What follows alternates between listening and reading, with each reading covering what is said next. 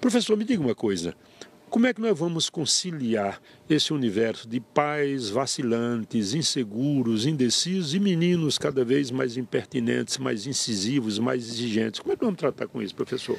É, às vezes a gente tem que entender o seguinte: quando eu falo sobre limites na educação, parece que eu estou querendo pregar que as pessoas têm que tolher os filhos, né?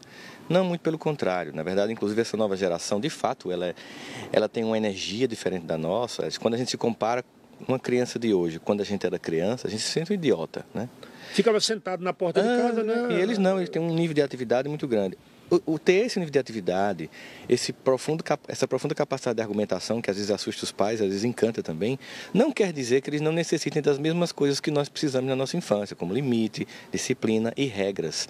Isso não é tolher, isso não é ser ditador. Isso é ter autoridade.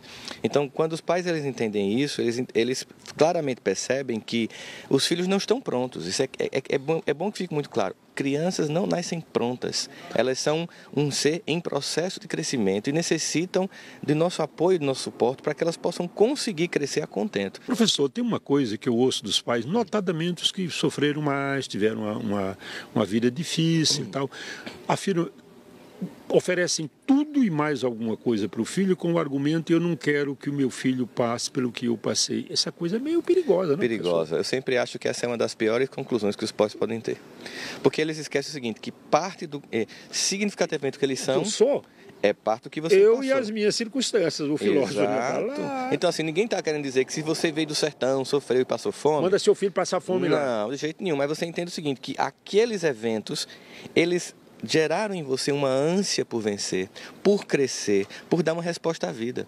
Então, quando você facilita demais, você fragiliza o indivíduo e qualquer coisa faz com que ele não consiga lidar com aquilo. Então, a gente tem uma geração hoje, muitos, não todos, mas temos tantos, tantos jovens fragilizados, que coisas comuns, por exemplo, como acabar um namoro, que a gente chorava, é, ficava Até irritado. tomava um rumantilho, né? Rum com Coca-Cola. Rum com com, com, com, com, um limãozinho, né? Sim. Ouvia o, o, o Pablo da época, E- chorava e- e, e seguia bem. a vida. Não, aí a pessoa se mata.